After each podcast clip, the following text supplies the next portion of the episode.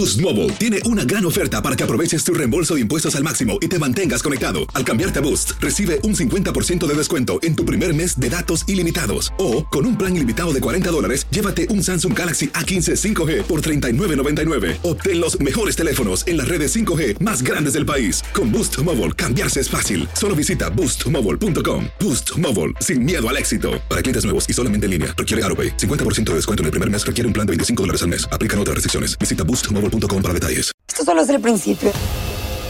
Porque lo mejor, Esto no se va a quedar así. lo más impactante, ¿Por qué? Soy tu madre. Esta mujer me robó. Por favor, abre tus ojos. está por venir en ¿Entendiste? Tu vida es mi vida. De lunes a viernes a las 8 por Univisión. Y eso sí que amerita un brindis, ¿no crees? El siguiente podcast es una presentación exclusiva de Euforia On Demand. Estoy aquí, me dijeron que había que venir a hablar de la respuesta de emergencia, de la respuesta de huracanes, de si el país está preparado o no. Yo creo que eso es un tema sumamente importante en la encrucijada en la que estamos. Ya hace, ¿cuánto? Hace 13 días, porque hoy es miércoles 13 de junio, que no lo dije, de 2018. Hace 13 días que comenzó oficialmente la temporada de huracanes, pero el pico de esa temporada es más o menos para los meses de finales de agosto, septiembre y principios de octubre, cuando más caliente está el agua en el océano Atlántico.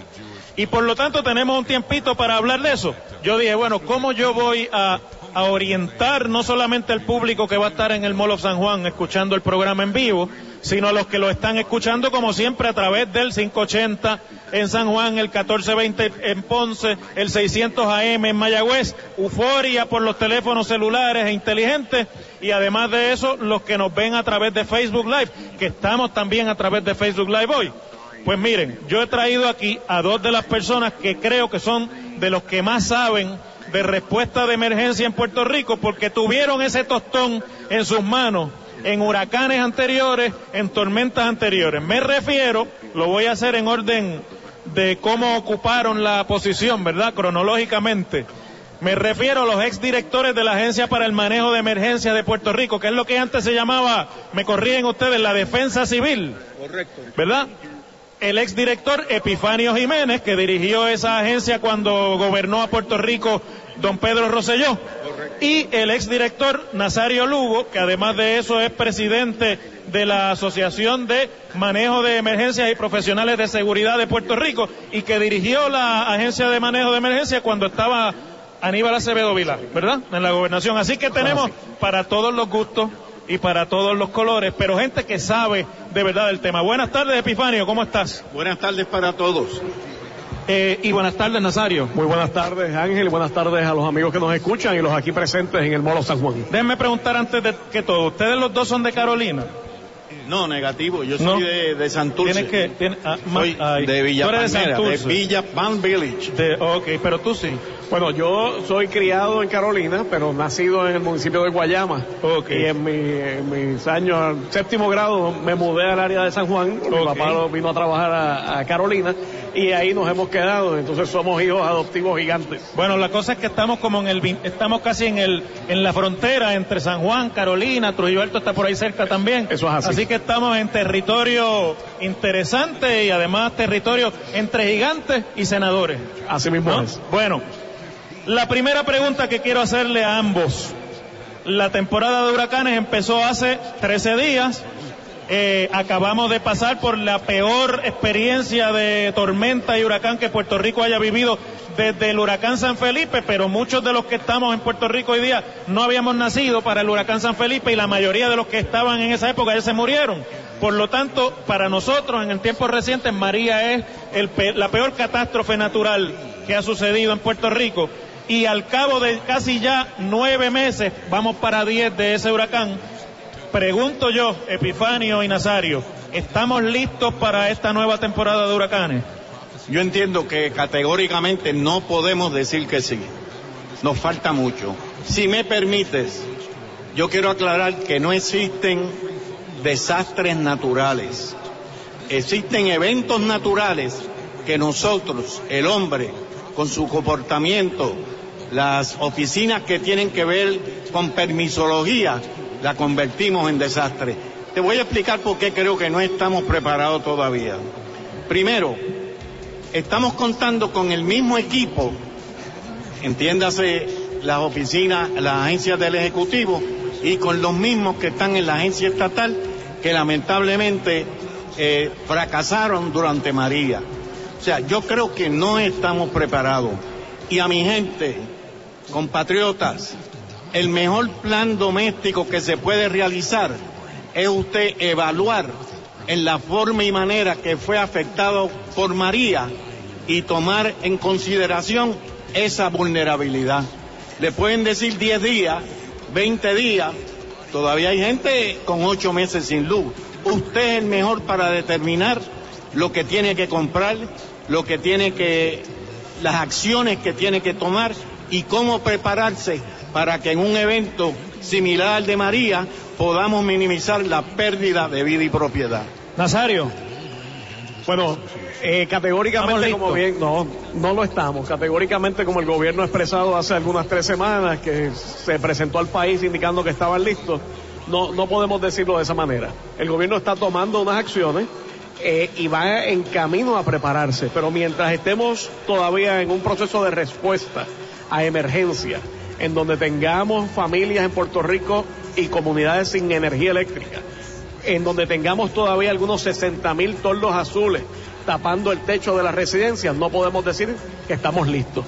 Eso de los toldos azules, el otro día yo tuve eh, la oportunidad de viajar para la zona este de Puerto Rico, yo no había podido ir para allá desde María. Estuve por Ceiba, estuve por Naguabo, estuve por Humacao, eh, la verdad es que es impresionante la cantidad de hogares que en esa parte de Puerto Rico todavía están con los toldos. Pues así. Y la pregunta que uno se hace es, ¿por qué a estas alturas con los toldos todavía? ¿Dónde está la ayuda? ¿Dónde están las indemnizaciones? ¿Qué es lo que ha pasado? Que ya estamos casi de camino para el año y todavía tenemos esa circunstancia. Mira, una de las situaciones mayores en las que se enfrenta el gobierno actualmente es esta de los toldos azules si son 60 mil familias, un poco más, las que, las que tienen toldos, si calculamos a base de tres personas ese componente familiar, estamos hablando de algunas 180 mil personas. Que si mañana llegara la amenaza de un evento atmosférico similar a María o menor, tenemos que procurar brindarle a estas personas un lugar seguro, o irse con familiares o llevarlos a un refugio. La pregunta es, tenemos capacidad para refugiar sobre 100 mil personas cuando estamos cerrando escuelas en Puerto Rico, que son parte de esos refugios, que es el plan de refugios de Puerto Rico. El Departamento de la Vivienda, que administra los refugios, ha tomado alguna acción proactiva, ya que estuvo ausente en el manejo de los refugios durante María. Así que todavía hay preguntas y contestaciones que el gobierno no ha podido darle a los alcaldes sobre la parte de la preparación. Así que es por eso que no podemos estar de acuerdo de decirle a la gente que estamos preparados. Epifanio, antes de María, lo peor que se había vivido en Puerto Rico en términos de huracanes fue George. George. En 1998. Eso es correcto. Y un poquito antes de eso, en el 89, eh, fue el huracán Hugo, pero ese solamente afectó la parte este del país, no fue como George, que afectó prácticamente la totalidad del país. Ambos fenómenos juntos no se comparan con el impacto del huracán María, pero tú dirigías la agencia de manejo de emergencia cuando George. Por lo tanto, tú habías puesto en vigor el plan de respuesta a emergencia en el momento peor que habíamos vivido recientemente antes de María. ¿Cómo tú evalúas lo que ha pasado en Puerto Rico en estos últimos nueve meses y lo que tiene que pasar en este mes y medio, antes de septiembre? Si bien es cierto que no compara Georges con María, no es menos cierto que la preparación antes de Georges fue mucho mejor. Se celebró un simulacro, se preparó el plan doméstico familiar a base de la experiencia de Marilyn y Hortense. Utilizamos dos huracanes anteriores para hacer lo que yo expliqué ahorita, que ustedes para realizar su plan doméstico deben utilizar el peor de los escenarios que fue María. Gracias a esa preparación a nivel estatal, a nivel de comunidad, a nivel de los hogares, no hubo pérdida de una sola vida, cosa que nunca ha sucedido en Estados Unidos con un huracán categoría 3. O sea que durante el huracán, el impacto del huracán George, no murió nadie en Puerto Rico, Epifan. Nadie, ni una sola persona. Primera vez en Estados Unidos que sucede eso. Pero ahora, ahora que tú mencionas eso, los quiero poner a ustedes ahora aquí a, a hilar fino. Estuvo y está en controversia en estos días por una, un estudio que ha salido publicado en el New England Journal of Medicine, que es la revista de medicina más importante del área del este de los Estados Unidos, que es una de las áreas médicas más importantes del mundo. El conteo oficial y la realidad en cuanto a cuántas personas murieron durante y después del impacto del huracán María. Y eso pues ha generado una controversia que desde mi punto de vista el gobierno equivocadamente se ha tratado de poner a negarlo. Y tú pues, sabes, aquí tú no estás porque eres miembro o no de un partido, pero tú serviste bajo un gobernador del Partido Nuevo Progresista. Eh, ¿Qué es lo que está pasando con esto de las muertes y por qué no se acaba de reconocer el impacto? Mire, yo he compartido con Nazario y él está de acuerdo conmigo en que no hay la necesidad de gastar un dinero en la situación que está este país con otra universidad para compararlo con lo que ha hecho la Universidad de Harvard. Lo que hay en mi humilde opinión, dividan eso en 78 y repártanle uno a cada alcalde. Los alcaldes son los de la respuesta inmediata los alcaldes y la oficina local de manejo de emergencia son los que mejor pueden determinar cuántas personas murieron. En San Felipe murieron trescientas y pico de personas. En San Ciprián doscientas y pico de personas. ¿Ustedes saben quién contabilizaba eso? El director local con el alcalde. Esa es la mejor evidencia. El alcalde de Bayamón lo que hizo fue que llevó a récord antes de María, las personas encamadas, las personas con algún tipo de impedimento, y después de María los visitó. Si como saben ustedes, en las elecciones utilizan los encamados para que le den la facilidad de votar, ahí tienen una base de lo que había que hacer antes de María, de manera tal que después de María se pudiera contabilizar. Nazario, ¿cuál es la importancia del conteo de víctimas? ¿De qué es que se trata y por qué es que es una cuestión tan controversial? Mira, eh, un desastre, la magnitud del efecto de una emergencia que se lleva a un desastre o a una catástrofe, como lo ha sido, ¿verdad?, declarado este evento, eh, se utilizan diferentes variables que se miden para ver la magnitud del efecto que tuvo. Así que la proyección que se da hacia, hacia el pueblo y hacia afuera de Puerto Rico es de que el gobierno estaba en un control ante un evento catastrófico único, ¿verdad?, en nuestra historia moderna, al decir y mantener una cantidad de muertes razonable para el efecto del sistema que ocurrió. Pero lamentablemente estos son números que no se pueden manipular. Tarde o temprano iba a salir a la realidad lo que ya los alcaldes y el pueblo venían expresando públicamente, de que había una cantidad considerable de muertos directos e indirectos por el paso del sistema. El control de los nacimientos en Puerto Rico y el control de los decesos, ¿qué departamento trabaja eso en Puerto Rico? de Salud, el, Departamento Demográfico. El Demográfico un departamento ausente durante la emergencia en el manejo de esa información totalmente. El secretario no trabajó eso mano a mano y se lo delegaron al secretario de Seguridad Pública, que tenía las manos llenas, que no conoce la, estructura del Departamento de Salud y que, y que apenas con la información que recibía a través de la policía era la información que le brindaban al país. Pero yo le pregunto a ustedes, y ahora quiero pasar a la parte, porque los que nos están escuchando pues han oído esta discusión N veces ya, se ha convertido en el día a día. Yo quiero pasar a la parte en la que podamos orientar a nuestros radioescuchas y a la gente que está aquí qué hacer. Imagínense que mañana aparezca un fenómeno por ahí en el Atlántico y nos digan que en una semana tiene la posibilidad de impactar a Puerto Rico. Dios nos salve de eso y nos proteja, pero las precauciones hay que tomarlas siempre con el peor de los escenarios, ¿verdad?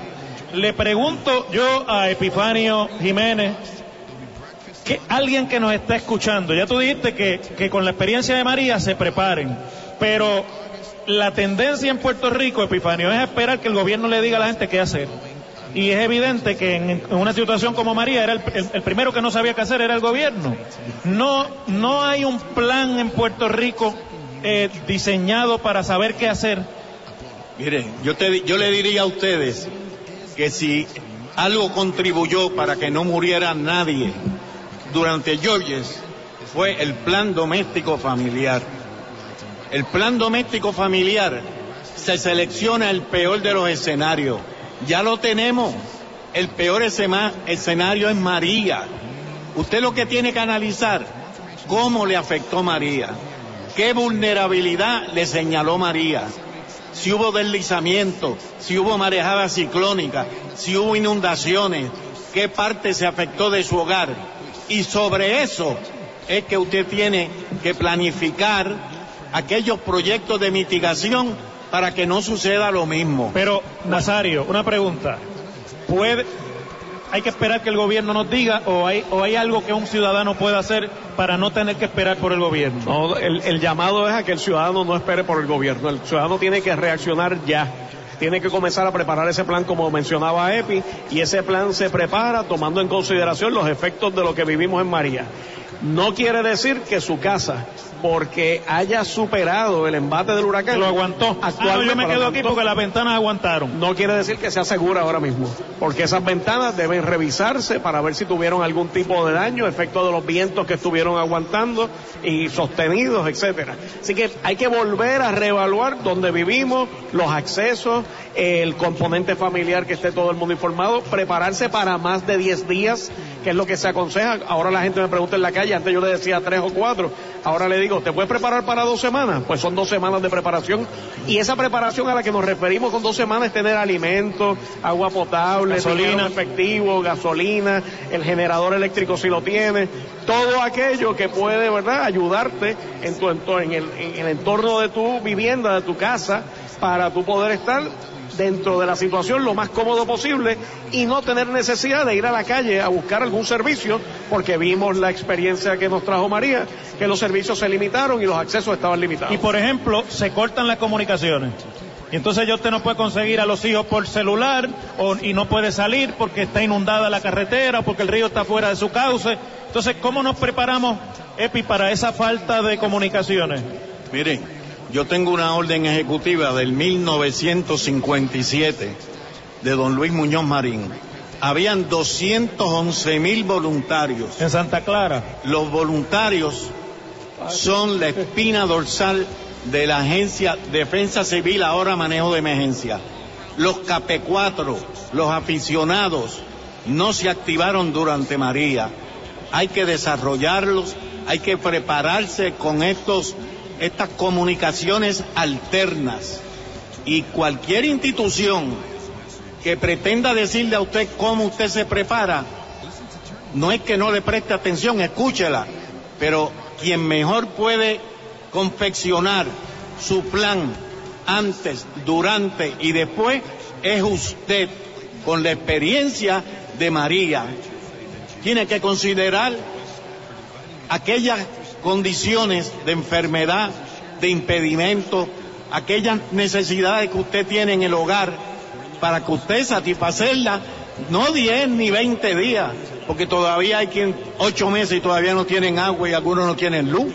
Usted va a determinar qué son las necesidades para que ante un impacto como el de María, usted pueda minimizar la pérdida de vida y propiedad. En forma de broma es, pero yo le digo a los hogares, si tu esposo no come salchicha, ¿cómo vas a llenar el almacén? ¿Cómo vas a almacenar dos cajas de Compra salchicha?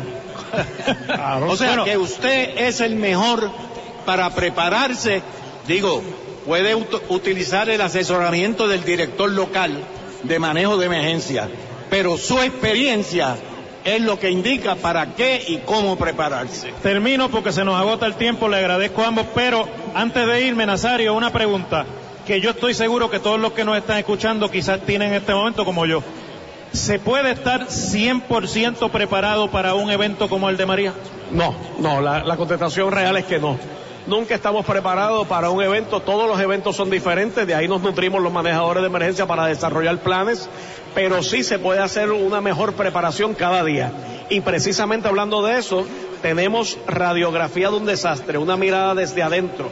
Es la segunda conferencia de manejadores de emergencia del 27 al 30 de junio en la Universidad del Este en Carolina. Esa es la que está en la Valdoriotti. En la Valdoriotti. Así que esperamos a todos. La entrada es libre de costo, el estacionamiento cuesta un dólar. Pueden comunicarse al 418-0105 para tener más información y está invitado los manejadores de emergencia, bomberos, paramédicos, policías, pero de igual manera el del 27 al 30 de junio en la Universidad, del, este, este, Carolina. Muy bien, agradezco a Epifanio Jiménez, amigo de, y colaborador de este programa y persona muy respetada en todo Puerto Rico y al amigo Nazario Lúa, quien conocemos de otras luchas también, eh, su participación en el programa y ya los estaremos invitando para eventos posteriores porque esto hay que seguir, hay que seguir orientando a nuestra ciudadanía y a nuestros amigos sobre lo que puede pasar de aquí a septiembre. El pasado podcast fue una presentación exclusiva de Euphoria On Demand. Para escuchar otros episodios de este y otros podcasts, visítanos en euphoriaondemand.com. Boost Mobile tiene una gran oferta para que aproveches tu reembolso de impuestos al máximo y te mantengas conectado. Al cambiarte a Boost, recibe un 50% de descuento en tu primer mes de datos ilimitados. O, con un plan ilimitado de 40 dólares, llévate un Samsung Galaxy A15 5G por $39.99. Obtén los mejores teléfonos en las redes 5G más grandes del país. Con Boost Mobile, cambiarse es fácil. Solo visita boostmobile.com. Boost Mobile, sin miedo al éxito. Para clientes nuevos y solamente en línea, requiere AroPay. 50% de descuento en el primer mes requiere un plan de 25 dólares al mes. Aplican otras restricciones. Visita Boost Mobile para detalles. Dicen que traigo la suerte a todo el que está a mi lado. Y esa es mi mala fortuna. Basada en el clásico de Juan Rulfo, llega Univisión, El Gallo de Oro. Supongamos que la caponera puede inclinar la suerte a quien ella quiera. ¿Estás tardando en conquistarla? Con Lucero, José Ron y Plutarco Asa. Este gallo está cambiando la vida. En una historia legendaria de amor y azar. No trates de cambiarme, no lo vas a lograr. El Gallo de Oro, lunes a viernes a las 9 por Univisión.